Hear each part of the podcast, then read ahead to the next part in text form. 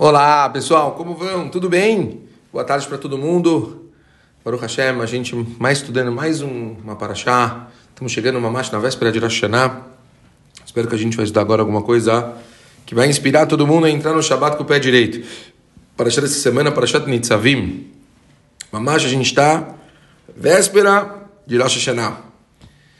Então, na Parashat dessa semana, Moshe Rabbeinu ele fala para Am Israel que ele deu para eles uma escolha muito, muito clara. Eis que eu coloquei diante de vocês hoje aquilo que é vida e aquilo que é bom, aquilo que é a morte e aquilo que é ruim. E escolherás a vida para que você viva e vossos filhos vivam também. Assim está escrito na nossa Torá. Pachut que um midrash famoso sobre isso fala o seguinte: Irav Hagai fala, não apenas isso, mas eu dei a vocês dois caminhos e foram além dos requisitos da lei, dizendo qual caminho seguir. Qual é o significado desse midrash? O que ele está querendo dizer aqui? Porque Kadosh Baruch está falando para Israel para eles escolherem a vida. Quer dizer, está falando acima do que ele deveria. A Kadosh Baruch coloca dois caminhos na mesa e dá dois conselhos. Tipo, olha, tem esse, tem esse. Mas lá meio que está falando, e você vai escolher a vida. Eu vi uma vez uma resposta que falava em nome do Rav Yosef Chaim Zolenfeld. Onde ele falava que na Parashat de Bechukotai, a gente sabe muito bem que está escrito, se você vai andar nos meus estatutos e guardar os meus mandamentos e fazê-lo. Os Rabanim naquele momento eles falam, se você vai guardar ou seja, o Shmartem, né, os mandamentos, eu vou considerar como se você tivesse feito. O que está falando no versículo? Não é óbvio, se você vai manter as mitzvot, é como você está fazendo. Aqui, ele ensina uma coisa impressionante. Em outras palavras, está escrevendo Rav Yosef Chaim Zonenfeld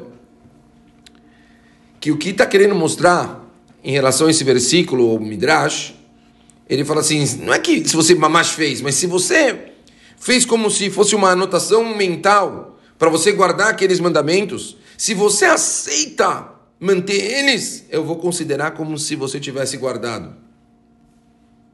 Fala então, Rav Yosef Chaim Zonefeld, é exatamente isso que a gente está aprendendo aqui quando está falando em você vai escolher a vida.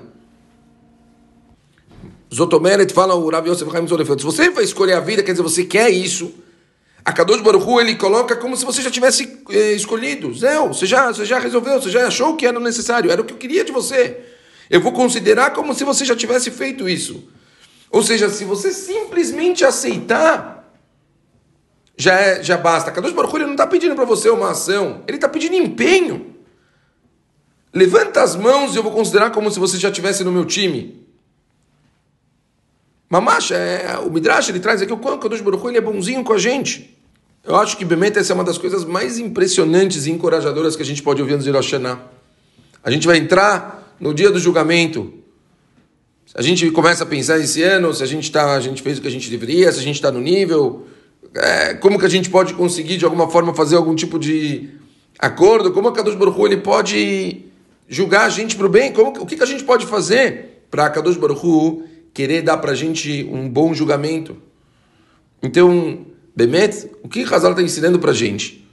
Se você, Bemet, receber sobre si que você está disposto a se tornar uma pessoa melhor, você está querendo isso, você é considerado perante Hashem como se você tivesse feito.